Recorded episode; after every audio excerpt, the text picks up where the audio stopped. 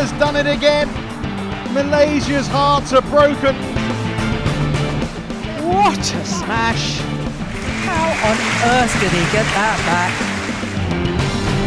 Love all. Play. So, welcome once again for another episode of Shuttle Talk. And as you can already hear, a special one today. Like we already had the two times before. Once again, we switched to English because we have a guest from the United States, uh, Iris Wang. I'm very uh, happy to welcome you on the show. Thanks for having me. I'm so excited and a little nervous. I, but I think you already have some podcast experience. I uh, listened to you uh, being on the show of the Badminton podcast, so not not a completely new territory for you. Yeah, but uh, I was uh, sweating so much when I recorded that first one, and now as well. Okay, so we can you can tell us afterwards it, it was if it was already more comfortable today. And of course, I'm not alone as usual. Um, uh, Iris, you probably know her because of um, Kai when he was talking about his teammates from many different countries. And of course, Kai is also here today. Welcome, Kai. Yeah, I'm also really happy to be here and so excited today. it's my favorite teammate today here. Hey, favorite teammate. Okay, so I hope that uh, also your other teammates are listening to that and you will get some trouble uh, with the next team matches. Uh, but yeah, great to have so good connection through to you, Kai. And um, yeah, really looking forward to to talk to Iris because um, probably, and that's also what I thought first when you um, see players from uh, like countries like the USA with a Chinese name like Wang, um, you probably suspect first that it's a Asian-born player who moves there, but it's not uh, not your story. You were actually born in the USA and also started playing there, and never learned badminton in uh, China or any Asian country, right? Um, yeah, I was born in the U.S., but um, and my parents were born in China and they immigrated there. Um, but I have been to China to train like uh, during the summers, and then I've also been there for longer periods of time for training. So was it also because of your parents, uh, and probably they know more about badminton and they are more like uh, yeah know the sport pretty well? That that's the reason why you started with badminton. Mm, it's actually a funny story because uh, they never played before. Um, and then it was actually my sister who had uh, a friend's birthday party that she went to. And then because I was the younger sister, I tagged along to all her parties and stuff. And they were Malaysian and they were playing badminton there.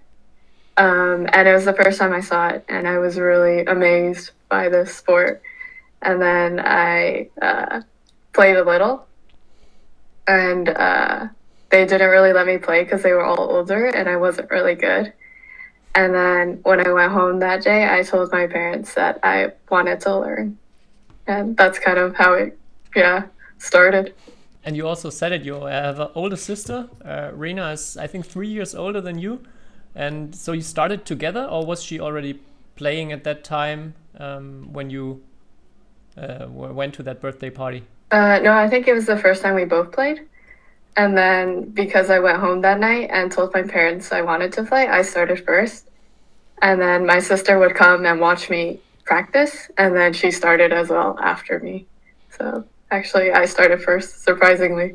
Ah, okay. But then, like, you probably have a long journey together, and then she quickly started after you. And then you were also training together in the beginning? Yeah. Uh, we trained together in the beginning, uh, but she started a little late since she was three years older than me. Um, but she was easily better than me when she was at that age. And, and what age was that? How old were you when you both started? Um, I started when I was eight, and Rena was 11. Uh, yeah, um, I think it was a lot harder for her because she started when players were already pretty good. Um, yeah, so she yeah she kind of had to work her way up uh, a lot tougher, I think. And then for me, I started off uh, younger when people hadn't been as uh, well trained yet, I'd say. And then so yeah, I think it was a lot easier for me at that age. And you just said that you also went to China for training, but was it already when you were younger, or was it uh, did it came later? And in the beginning, you always uh, trained in the U.S. and learned learned it from there on. Um, in the beginning, it was just in the US and it was just for fun. Um, and then we signed up for some tournaments and uh, I did surprisingly well for the first few. And then it kind of became a little bit more competitive. Um, and then, yeah, uh, we started playing more tournaments. And then uh, me and my sister actually wanted to qualify for 2012 Olympics for doubles. Um, and then when it became more serious, we uh, went to China to train because, yeah, most of the best players came from there at that time. You didn't go to school then, right? So you were like homeschooled at that time, or was it like before? I was training in the US. Uh, oh, okay, so for most of the uh, most of my youth, I trained in the US, and then during high school, uh, for me, which was 2010, 2011. And then uh, that's when I uh, did homeschooling or online schooling so that I could travel and compete with my sister in tournaments. And it was already like the Olympic qualification starting then, or was it like uh, before? I took two years off. So uh, 2010 to 11, and then 11 to 12. Uh, so one year in advance before qualifications, I think. I think there's a lot more uh, interesting things about your also Olympic journey. As uh, you, you just, I think you said it, you didn't make it uh, that year, but you qualified four years later. I think we will dive into that much deeper later. But first of all, I, I'm super interested in how it is to learn badminton in the US, because like as much like my impression is in the US usually sports have to be really cool or tough and there has to be a lot of uh, like uh, sometimes contact like contact sports and not uh, like badminton is not exactly the the sport that I would um, yeah consider a US sport and I think also just recently I saw a comedy show with a comedian who was making uh, quite a few jokes about badminton that uh, a little bit showed what the picture of our sport is uh, in the US. How was it to play there? And did you also um, had the impression that there was no real, yeah, like interest in the sport in your country, or were there any coaches who were who were actually good and really um, helping you to get forward? Uh, big big question. Maybe maybe just first of all break break. You also had the had some experiences where some people were making fun um, of the sport that you were you were following, or did you never had had these situations? Uh, well, I just wanted to say, is badminton not cool and tough? yeah, for us, definitely. But I think, like, my impression is that many people, or also when I see hobby players play uh, with the wrong grip and stuff, then I think it's not cool and tough. I think that that what most uh, European uh, people um, without any uh, real back badminton background think of the sport is like kind of uh, yeah we play together and just hit it over the net. There's no running, there's no speed in it.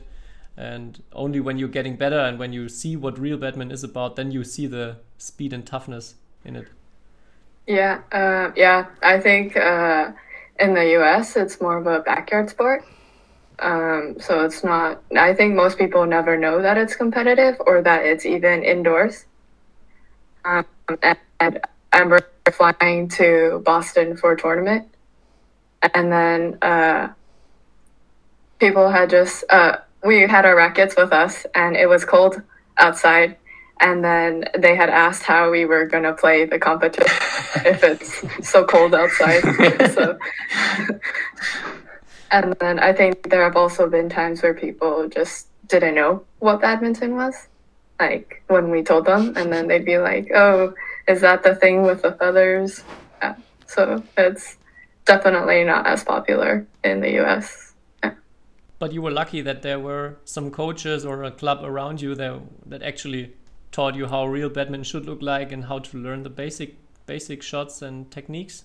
Yeah, um, actually, uh, all of the coaches I've had growing up had all been Asian. So uh, from China, uh, Korea, and Indonesia, up until Alistair, who's Scottish. I think he's the only uh, coach I had that wasn't Asian. Now that I think about it, but yeah, I think uh, I think also I live in uh, California, which is uh, dominated by a lot of Asians, I think, or a lot of Asians live there, and so uh, most people who play badminton are based in California. So I think that helps with training and like sparring. And I think the, the, the most famous player from or playing for the US is uh, Bei Wen Zhang. He, have you also trained with her? Because I think she's also uh, living in Las or was living in Las Vegas, um, somewhere there.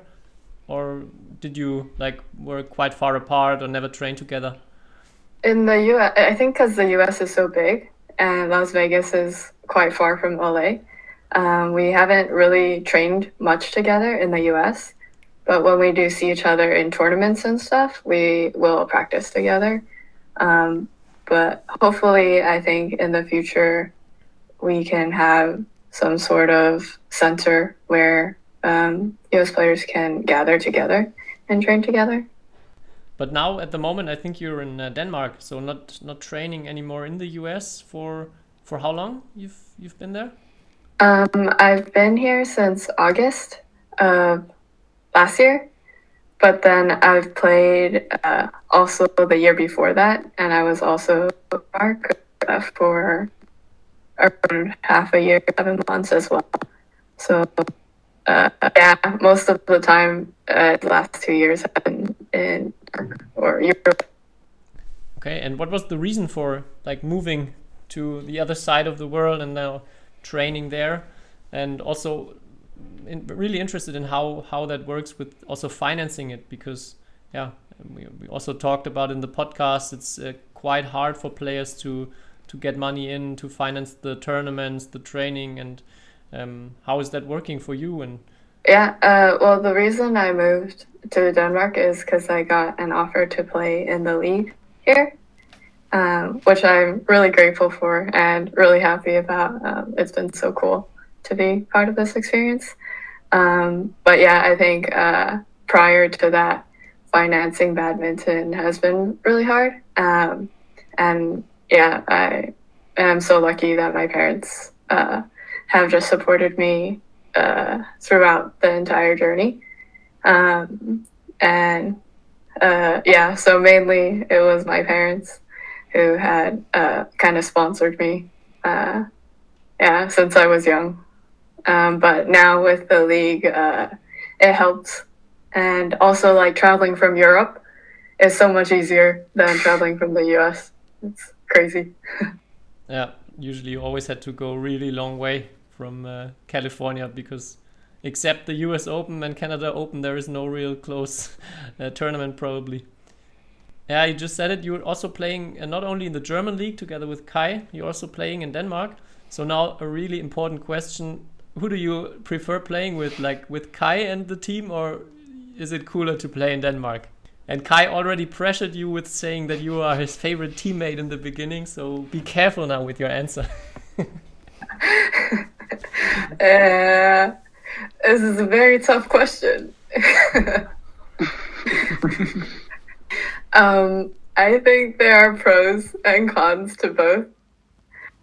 Um, I think with the Danish league, I'm currently the only uh, non Danish player. So in Germany, it's much easier to communicate and talk to people. Okay. So that's nice. Um, uh, yeah, I, I can't choose. Uh, but I guess since I don't know. Uh, You don't have to choose. It's fine. okay, thanks. You said to me also like in in the German league you like I think you made 20 matches this year or this season and you won all of them like I think pretty easily. And in Denmark I think the the level in women's singles is is a lot higher. So I think that's also like maybe something that's uh, that's a pro for Denmark. yeah, yeah, that's true. Um, ah, good point, Kai. I've also seen your crazy your crazy stats in the Bundesliga without uh, losing a single game. Um, maybe if you compare the two leagues, what are, what are differences that you maybe also see in Denmark? Uh, not necessarily to be uh, like positive or negative, but what is what is different when you compare both leagues to each other? Mm, well, I think besides the main difference of like the scores, like uh, 21 points versus 11, uh, I feel like the German league seems more uh, chill. in that, like, sometimes me and Kai will play some basketball beforehand. Whereas I feel like in the Danish league, yeah, it, it, uh, I feel like that would be really weird. okay, so it is more, maybe you could say professional or more like also result based, where you. Um, yeah, of course, German league is also result based, but where you feel like it's you have to come here to deliver, and uh, this is the the one thing that counts. And in the German league, it's a little bit more. Yeah, I think chill is chill is I think a good word. I I think I can I can uh, understand what you mean by that. Um, is, also during the matches, is it the same that you feel it's more chilled in Germany, or um, also maybe with the spectators, are they more engaged in Denmark? uh, during the matches? I think it's hard right now to tell because of COVID, and I think that's why it kind of affects the numbers. Um, but I feel like on court, I try really hard for both leagues. so I feel like in that aspect, uh, safe. I was. so I feel like in that aspect, um, it's the same. Um, but no, I think I think for both leagues, there's uh, some support. Um, um, but I think you're also like usually you don't train with your teammates, but I think in Denmark you train like every day with your teammates. That that's also like a bit a difference. Like that's not usual for players to like train with all their teammates. So that's also interesting, and I think that's that's interesting that a like a Danish club can do something like this. Like uh, buy such a good player like you, and like let the player train with the with the club. I think that means well that's telling us a lot about the level in Denmark or the club level in Denmark. Um, and I think in Germany, if you would train in Dortelweil, for example, I think there wouldn't be uh, enough good sparring for you. Yeah, yeah. I think, uh, well, also, um, last year when I played for the Danish club, um, I didn't get to interact with the team as much. Um, but yeah, this year I see them like yeah almost every day. Uh, and then yeah, I got to know them a lot better. And then I also uh, participate in like uh, team activities if they uh, go out or eat and stuff. So I think in that aspect, that's really nice. And then like the Danish word that they use is it's very like hyggeligt. Hygge? Hygge. Hygge, yeah. But I think this is really interesting to hear that um, it's something that would that's not possible in Germany. Just as Kai said, that a club trains together because like the top league, like Bundesliga, the teams all have uh, national players usually or like foreign players, and the national players are all in Mülheim or Saarbrücken. So yeah, there is no real club training on such a level. And yeah, as you just described, you are training with your team, um, that you also play the league matches together. Also says a lot about the just the level of clubs in Denmark and what kind of training um, is happening there uh, day in day out.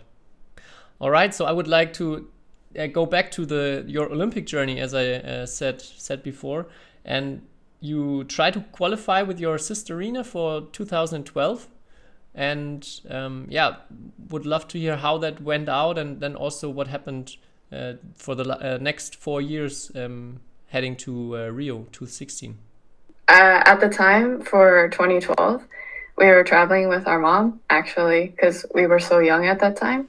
Uh, i was like 17 18 i think. And then yeah 17 18 and then rita was also just 20 uh, and i think uh, we were both not so ready yet because we were so young. Um, and i think it was a hard hit to our confidence at that time um, because we had expectations uh, to win or like to do well. And then uh, we played a lot of the super series tournaments and we would always be out first round. So i think that was really tough but um, one of the best things i think that came out of it was uh, like me and my sister got a lot closer during that period of time um, and so uh, like before that uh, yeah we weren't so close and then now we're like bonded like one so i think uh, yeah, that that was my favorite part of that experience. Um, and then actually, my sister had qualified for singles in 2012. So after that, she unfortunately stopped. Um, and yeah, I think I still had that dream um, to qualify for Olympics. And so I, after 2012, I went back to school for one year and then I took three years off of school to train, travel, and compete. And uh, actually, during one of those three years, I spent uh, in Asia training in China. And where did you train there? Like with uh, with what kind of team was it? Um, I trained with the province team there in Guangzhou, um, which is where my parents are from, as well. Uh, so yeah, my Chinese improved a lot there, which was a bonus. And also and your badminton, yeah. so I would I would love to hear how how that was also compared to the training you were you were used to. You said you have had a lot of different Asian coaches. So did you already know kind of the methods and the way of training you uh, experienced there in uh, in that year in China, or was it like totally different or on a on a whole different level? Um, I think it was different because prior to that, I had been training in, with while uh, in school, so it was not like morning and afternoon. It was usually just one time a day, and then there it was two times a day, and then it was also very physical. Um, yeah, which I wasn't exactly used to. Um, but uh, yeah, I think I think the toughest part was just being there alone because my sister was no longer there, and then uh, yeah, trying to uh, I don't know do the yeah and follow. Okay, so also that time I think um, because your sister stopped, you were switching to singles and trying to go go for uh, qualify there, and finally also made it in uh, in Rio. And I, in the other podcast, you were also talking about that. Um, yeah, it was your big dream and big goal that you finally re finally reached there, but it also uh, caused a lot of problems afterwards. So, would love to hear again, like how was it to to qualify and play there in Rio, and what uh, yeah happened afterwards. So leading up to Rio, I was playing an insane amount of tournaments. Like I think I played 30 plus that year. And I was so tired and uh, so burnt out um, from training and traveling. It felt like uh, more of a job than like I had to do it versus like something I wanted to do. And so when I qualified, I was, of course, very happy, but it also felt like uh, relief, like a weight has been lifted off my shoulders. Um, and actually, after I qualified, I was a bit lost because I was like, oh, I, I made it. So what now? Um, and then it helped to have Alistair kind of uh, push me towards like, oh, like that it's not over. Uh, now you have to train really hard to do your best, try to medal, and yeah. Um, but after because of that burnout prior to 2016, I went into the Olympics thinking that uh, I was going to quit right after. Um, so when I finished my last match at uh, in Rio, it was very bittersweet because yeah, I thought it was over. Um, yeah, and then surprisingly, I came back and yeah, I'm still here now. and what was the reason for you to, or what what changed your mind after deciding to stop after the, the Olympics and 2016? Mm, I think it was a different perspective um, on badminton. And yeah, I think at the time when you're trying to qualify for Olympics, it seems like you're counting points and like you have to make it to semifinals. Um, whereas I feel like I miss just like playing for fun. And then, um, yeah, I had played a few tournaments uh, after that during my summer breaks for fun. And surprisingly, I did better than I did prior. Um, and then I was like, oh, yeah, this is so much more fun. And I also, yeah, I think it was mainly my mindset that had changed, where now I'm enjoying just growing as a player versus like having to get results, I think. I think this is a super interesting and uh, important point, and I think a lot of players are also uh, saying the same, telling the same story that, um, like going a little bit away from these uh, these big final goals and um, just like having that that feeling that you have to train uh, to get there and shift to enjoy also being in the training, just enjoying the process. Uh, can really lead to better results and uh, um, like what you just described um, i think also makes total sense was it that your sister also stopped because like she had that big goal and reached it and then say okay i, I, I played the olympics now now i don't want to have that grind anymore and that uh, that hard training every day, or was it a different story with her? Mm, I think it was a little bit of the same, and I think it was also like um, just like uh, feeling really bad, like feeling like we weren't good enough, or that we may not ever be, kind of at that age. But I think we were so young and we didn't know better. Um, and uh, yeah, I think we lost a lot of self confidence during that time and very insecure. I think. Um, but my sister decided to stop also because uh, she uh, wanted to be a doctor, and that takes a long time uh, in the U.S. or also everywhere, maybe.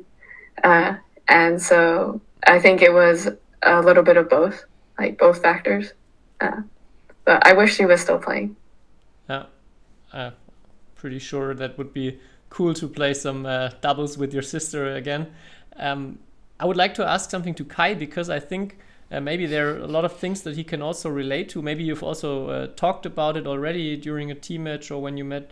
Because like also for for Kai, I can imagine it was a tough year leading up to. Uh, um, Tokyo and also so much uncertainty we talked about in the podcast with not knowing if the event will actually take place and this was also like yeah, for most athletes this is kind of a big goal to get there and like kai can you also relate to to iris thoughts and have you talked with her or have you had some similar um, things in your head? I'm pretty sure you have uh, or, or or had after tokyo. Yeah i did have like kind of the same feeling after Tokyo and al- already before. Like I wasn't enjoying the Olympic qualification that much too because like I said it's a lot about yeah counting points going everywhere you can um, every week like a different country. And if you lose it it feels even worse than uh, before because you feel like oh maybe I'm gonna miss Olympics because of one one bad match for example. And that's really tough. And also like after olympics i also like thought about stopping. And yeah i'm i think i made the mistake to to start really early after olympics again because there was like german national championships three weeks later or stuff. So i was like some kind of forced to play really early again after Olympics, and then I had like, yeah, a really tough period I think for several months, um, where I didn't enjoy the sports. And I was a lot like questioning about, yeah, is this the right thing? And what's like what's the next goal after, after achieving Olympics. So I definitely can understand Iris there.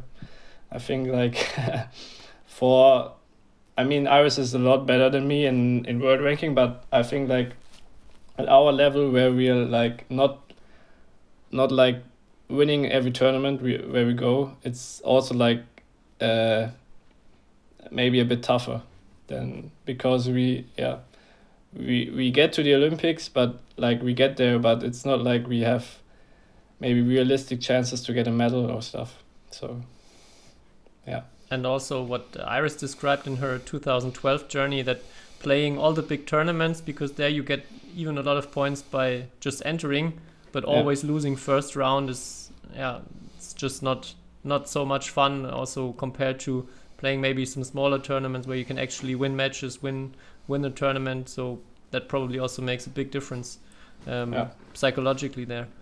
I want to add something. I don't know how it was with you, Iris, but also like me was bothering a lot that like everybody asked me about Olympics in this period. Like there's there was no other like topic, uh, so that was also like like you reduced only on Olympics. It's kind of nice that like everybody is like wow Olympics that's the biggest thing ever, and everybody knows that and you get a lot of credit for it. But also like you're so I don't know. It's just the only thing people are talking about in that kind of time. And I don't know if you had like the same same feeling about that. Um, yeah, I think I think leading up to the Olympics, it's always what everyone's talking about, and then I feel like there's so much hype and like Yeah. prestige over this tournament. But then I feel like I don't know about you, Kai, but when I went, it felt like just another tournament, but with lots of really nice gear and a bigger team. Yeah, yeah. Yeah, Yeah, I mean I I was at the Olympics when there was also COVID, so yeah, but it's like I Olympics is over after I don't know seven, eight days. And it feels so short and feels like you invested your I don't know maybe not your whole life but a lot of years to come uh, to get there. And then it's over after seven, eight days. So that's also like uh, yeah a weird feeling. And yeah the hype like i said is really big uh, uh, before. So yeah Yeah, maybe follow up question for both of you because this is probably something that a lot of uh, athletes are facing, and I think there are also a lot of maybe junior players listening that have that big dream of uh, making it to the Olympics, and they will probably a few of them also get to the same point and have the same situations. Like if you think back, do you think you could like make something different, or or what would you maybe kind of uh, advice would you give to your younger selves? Um, to maybe change that perspective a little bit, or what would you try to do um, if you could go back in time again and um, yeah head towards the Olympics a little bit differently?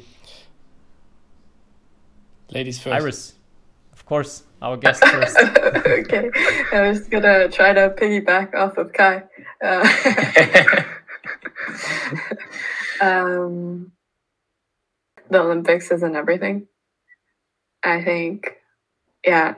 Um, I think, yeah, I think I had wished that I had enjoyed the process a lot more and had just mm, worked on just getting better. It, it, it seems so simple, but I think, yeah, I think, um, like, I think even during the Olympic period, I didn't want to like go sightseeing or anything because I was like, I have to focus and I have to train. And I, like, I think, um, I think I would tell myself to find a better balance of like enjoying it and then also remaining focused.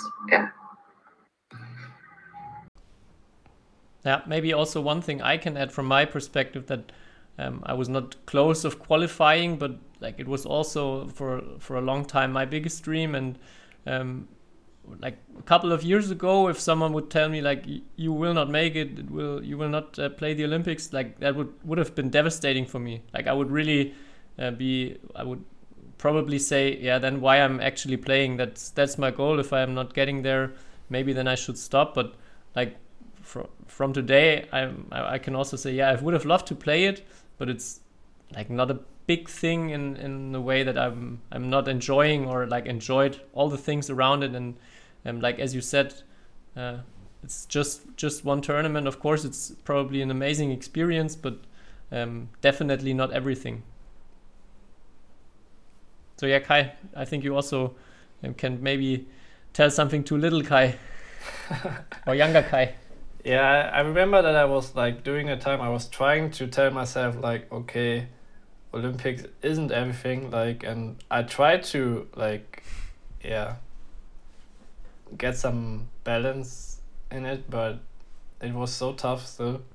Um, so yeah, I don't know. I would, I would, I would maybe try to prepare my my younger my younger self that it's going to be, even if I tell myself it's going to be okay. It, it's it's going to be tougher, and I think you can't prepare on the Olympic qualification. I think you you have to you have to live it. And it's also like you i think you learn a lot about yourself. So i think it's now it seems like everything is bad about that time. But i think it's also a time where you can like learn a lot about yourself and also about uh, like um yeah other people and your friends. Because like it's interesting who's like yeah focusing also then on on your olympic journey or who's like also like interested in you as a as a human or as a person? Yeah.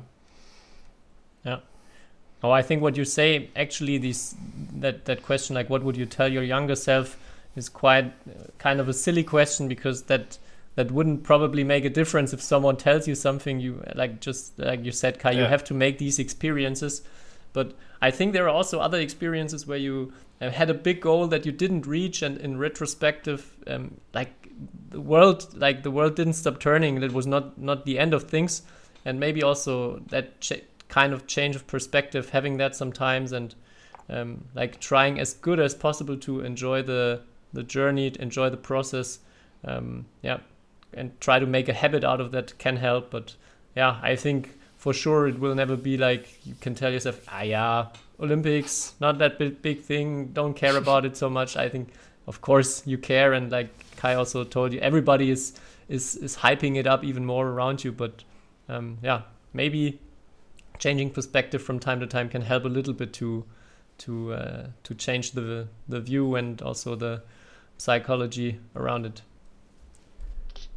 okay so like iris uh, like you already said maybe it's working even better for you than uh, like all the years before with your mindset at the time now with being more relaxed, enjoying the training more. You just uh, reached the final of the Orléans Masters, I think one one week ago. So big congrats for that. I think your first World Tour final you you played in your career. Yeah, it was. Thank you. Uh, and and and just two or three weeks before, you also reached the quarterfinal of All England. So this is, I think, also uh, something really really big and. Um, yeah, you played a lot of top players the week before in German Open. We also chatted where you were uh, playing Tai Tzu Ying.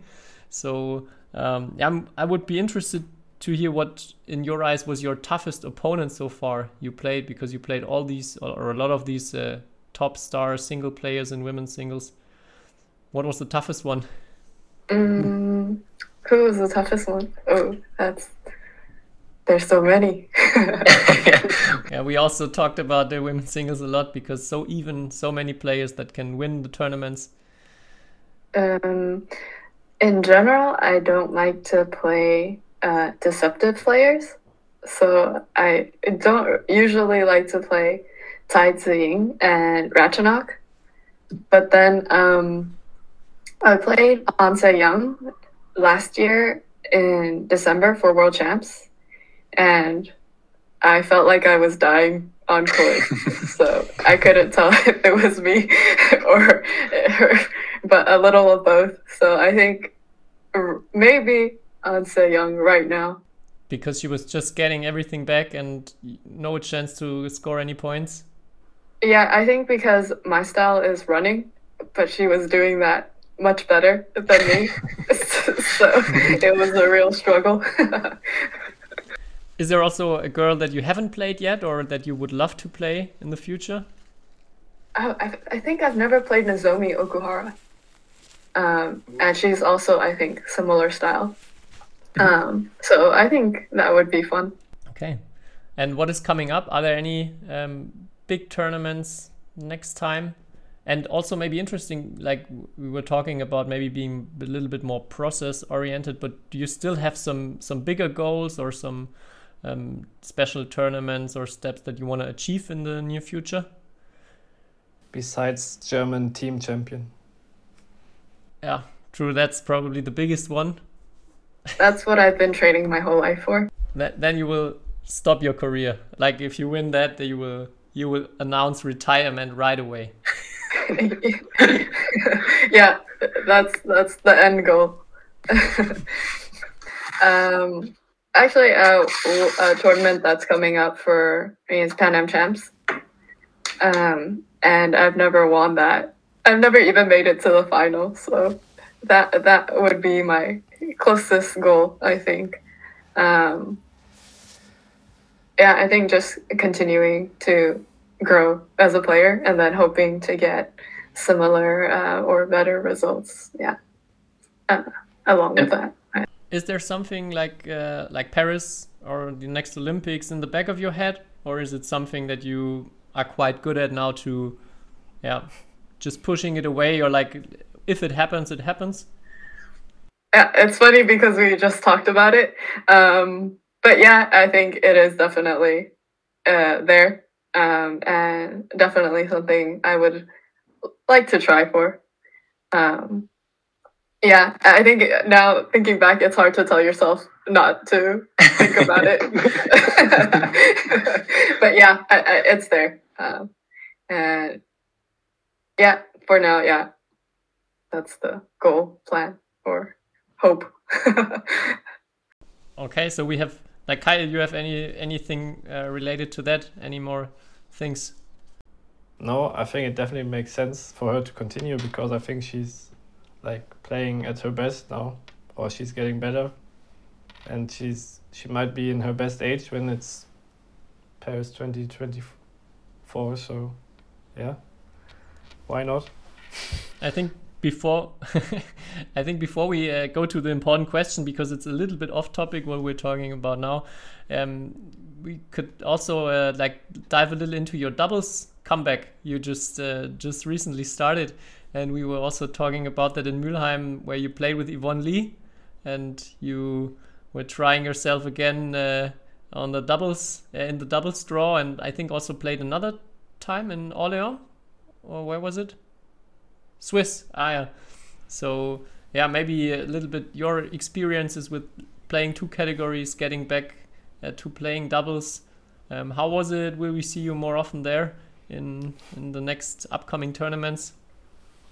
Um, yeah, it was. We had entered the tournament for fun, um, and we didn't think we would get in because we have zero ranking points or like eight between us, notional points. Um, and then when we got in, we were really excited uh, because me and Yvonne are such good friends.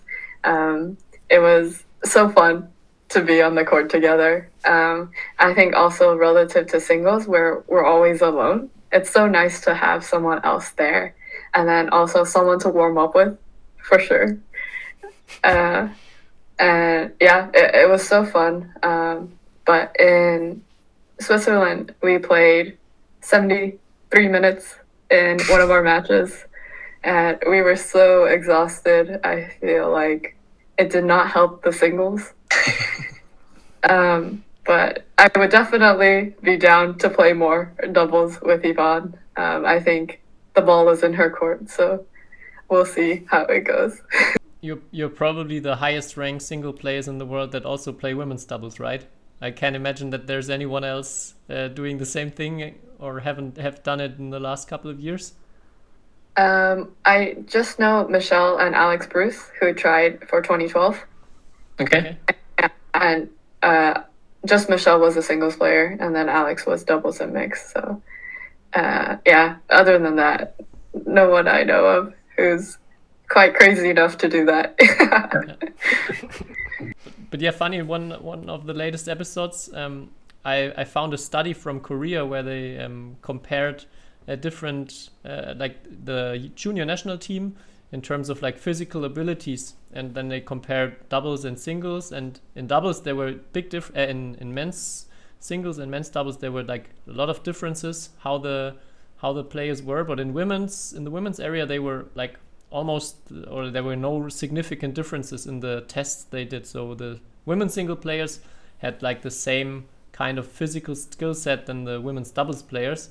So can you also feel that that your the things you bring to the table with your like a lot of singles experience from the last couple of years and single skills help you a lot in, in women's doubles? Or are there also some things where you feel Ooh, okay there there we lack a little bit against the top pairs um, yeah i think uh, in women's singles and doubles the difference is not as large as men um, because i think a lot of it is just like rallying and I feel like we do that a lot in singles.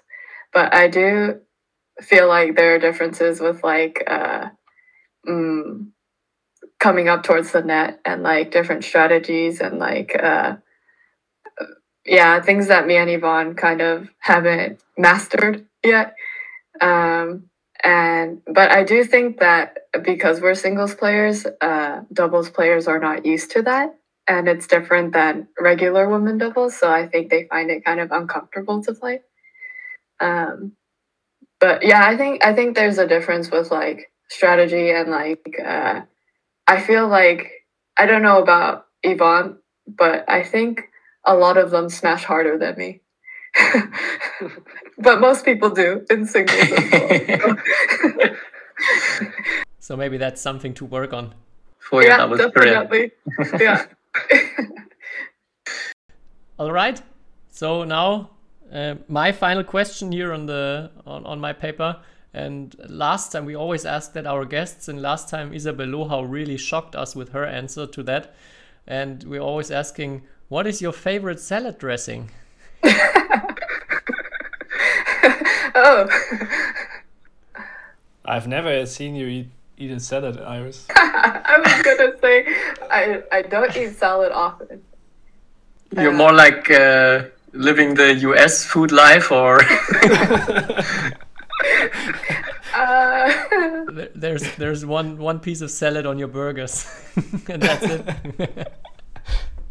Uh, I uh, normally I don't use so much dressing, but if I had to choose, it would be ranch or Thousand Island. Yes, the fatty ones. they are they're American approved. okay, great. Love it. Yeah. Oh, but I just wanted to say uh, I'm gl- I'm glad that Kai that you are still playing. I also like my impression is also that Kai is also um, at the moment enjoying playing and having a little bit more fun all uh, like having not so much stress with uh, qualifying for something chasing some some big goals um, but yeah like you said or is it different kai I, that's at least my feeling when i see you uh, on tournaments and talk to you. I think it changed a lot yeah. I think i was like really i don't know over focused maybe when i was younger also and also during olympic qualification maybe but yeah. Um, yeah, I'm maybe so so maybe it's not my bad influence on you where i was already talking in the podcast when i visited him um, his his mother was shocked that he bought uh, he bought chips like they never had chips in the house for I don't know how many years, and and she was a little bit like Kai, you having chips, and I think she was also she sounded in, in my ears also a little bit happy that you were um, um, getting these kind of things. I don't know, maybe I got it wrong, but um, yeah. I, so maybe it's not my bad influence, but it's you being a little bit more relaxed on um, these kind of things around badminton.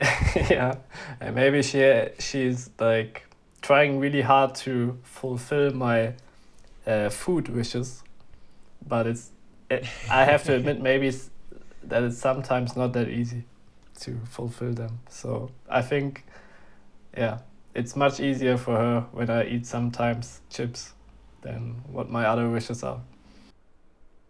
Yeah, but I have to say she did a great job. Like she was uh, really a, a great, great cook, serving a lot of great dishes. So I was satisfied. I go and tell her.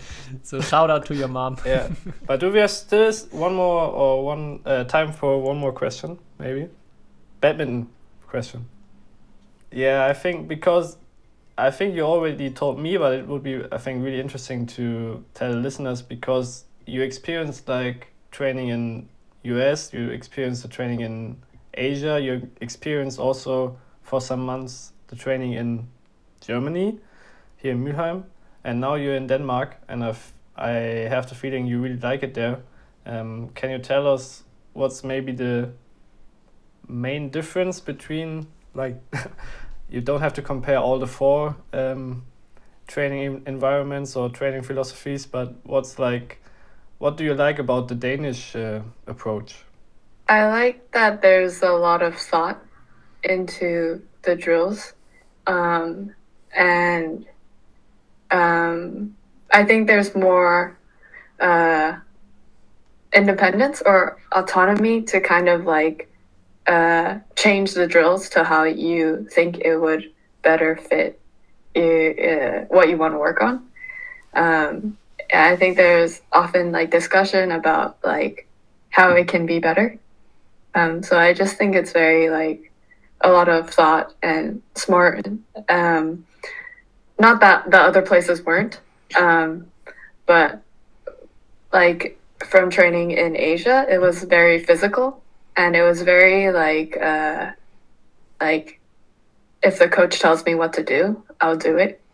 Um, yeah, and there's no like talking back really. I think, and then no questions asked. It's just like you do it and then it's also like for longer duration. So like 15 minute defense whereas now it's like one minute or two minute defense. Um, not that i'm lazy but i think it's a different uh, it's more intense in that two minutes. Um, yeah i think i think there's pros and cons to both but i think now that I'm also a little older, it's yeah, I think this training is more suited for me and also like uh, areas that I need to improve on. I think.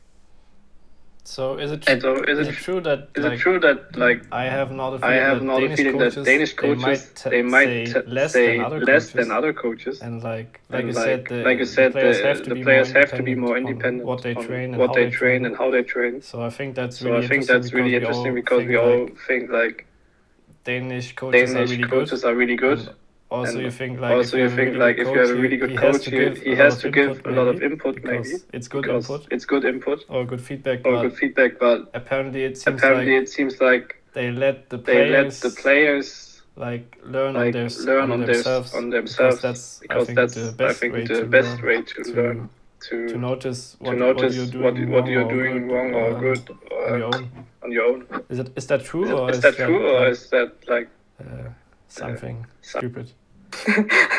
um, no, I think I think it's true. I think they do give feedback, um, but uh, they also are very like uh, like they ask questions about what you think, and then like even just today after training, uh, they would gather us after and say like, "Oh, what did you think about the training? Any comments and stuff like that." So I think in that way it helps like uh yeah like uh give feedback but not in like a discouraging way it's just like open feedback and it's not yeah objective i'd say And I think it's also an important key to enjoying the training process. Uh, when you feel like as a player you have the autonomy and uh, can like kind of participate in the training process, it I think makes it a lot lot easier also to enjoy it, especially when uh, when things are not going that well. and when you also feel in the training, yeah, I'm just coming. The coach tells me what to do, and I have no real, uh, I, don't really have anything to say here. Then yeah, it's also harder to to enjoy it and um, yeah, I think this is a this is an important part. And I also heard a interview with Gronya Somerville from Australia couple of weeks ago, and she was kind of also having that different experiences, Asia, Europe, uh, Australia, and she was saying like kind of the same thing. And she, she used one word that I or expression I I, I really liked about the tr- Danish training. She said that the players when they the, the session started, they are kind of switched on. So there's like laser focus for these 90 minute sessions where they kind of um, have a lot more, like as you say, they are um, involved in the training. They think more about what's happening. Where in Asia, it's a little bit more like yeah, following what's what's happening. You can also switch, kind of switch off your head a little bit and still follow the practice for um, yeah for most times. Yeah, um, I think yeah, I think that's true, and I think it's also nice because like um, from what I know in Asia, um, badminton is like everything, um, and it's like a, a full time job for a lot of the players there. Or when I was at the province team, but then like here, uh, a lot of the players that I train with are also in school, and they're doing other things as well. So I think that also helps create like a healthy balance between badminton and like real life or yeah. So true. So maybe a perfect way now to end the episode. Uh, Iris, do you enjoyed it? Are you still or less less sweaty than your first podcast experience? So I was sweating a lot in the beginning. Okay. But it may also be because of what I'm wearing. But I am a lot more comfortable uh, throughout the uh, podcast. And yeah, it was fun. Great. So yeah, hope hope you enjoyed it, and I definitely enjoyed it. Thank you so much for your time today, and of course we will follow your journey internationally. Kai will follow your Bundesliga journey um, very closely, and uh, big matches coming up in two weeks, one and a half weeks, uh, something like that.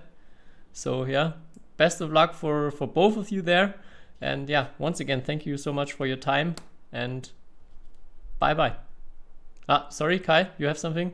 Yeah, because you always force me to say goodbye in the language I where I'm like at that moment when we record the episode. So I think I, Iris is trying to learn some Danish. Maybe she can say goodbye in Danish. Oh, that's a good one, yeah. oh.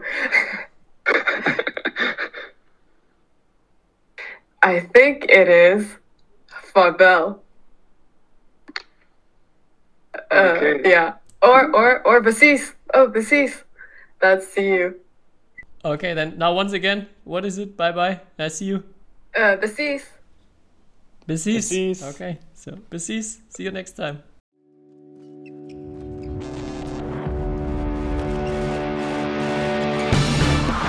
History is made.